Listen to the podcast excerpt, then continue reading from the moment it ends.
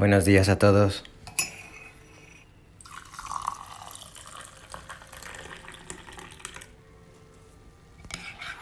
Es miércoles.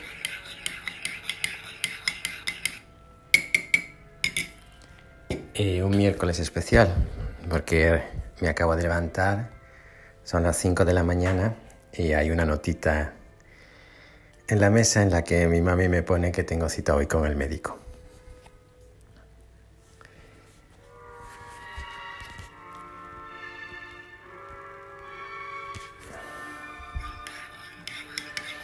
Creo que, bueno, yo me crié con el Boogeyman, eh, el Coco en España. Es curioso que mis padres nunca hicieron referencia a Boogeyman para que, para que me portara bien. Es más, recuerdo que me tranquilizaban negando su existencia. Pero ahí estaba. Por alguna razón yo, como todos los niños, creía que andaba ahí fuera, arañando los cristales de la ventana, intentando entrar para cogerme. Hoy Jesús, una vez más, da un paso más en nuestra búsqueda, nuestra búsqueda de esa ansiada humanidad que parece que no alcanzamos. Él nos conoce y sabes que y sabe que hemos tenido tenemos o tendremos miedo. Un miedo que nace desde lo más profundo de nuestro ser y que aparece en el momento más inesperado. Un miedo que tambalea los cimientos de nuestra vida, convirtiendo nuestra realidad en una fea mueca de lo que era. En este miedo se nos descubre una realidad, la nuestra, que deja mucho que desear y que nosotros a lo largo del tiempo y con nuestra astucia o idiotez, según se mire, nos hemos ido encargando de disimular. Y esta realidad, curiosamente, es lo que más enamora a Cristo. una realidad de fragilidad, de fragilidad humana, sedienta de Él.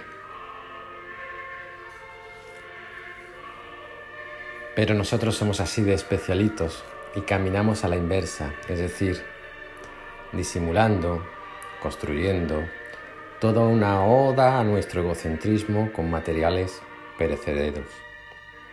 Cada cual que le ponga los nombres que quiera,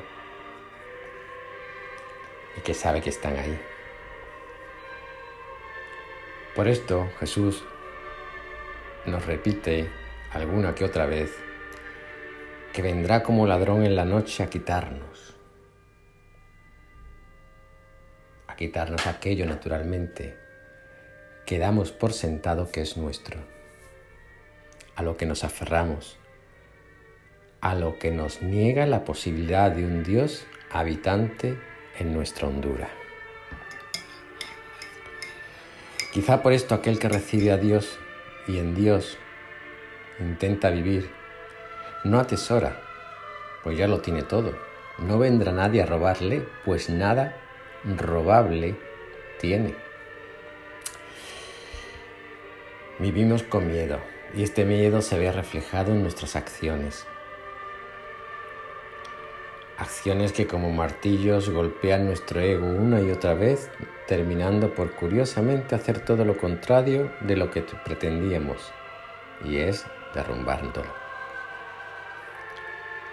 Lo realmente importante es que por el camino y en el tiempo hemos dejado cadáveres. Cadáveres de soledad, de risas no compartidas, de ayudas que se las llevó el viento, de amor en papel mojado. En definitiva, el miedo nos priva de la posibilidad de reconocernos débiles y necesitados de Dios. El miedo nos priva de la posibilidad de que el Espíritu nos haga nuevos.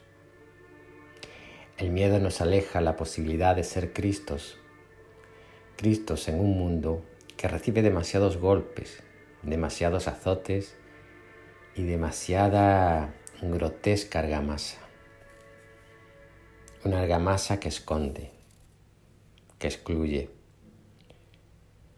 sacrifica y mata a todo aquel que no contribuye en su esperpéntica construcción.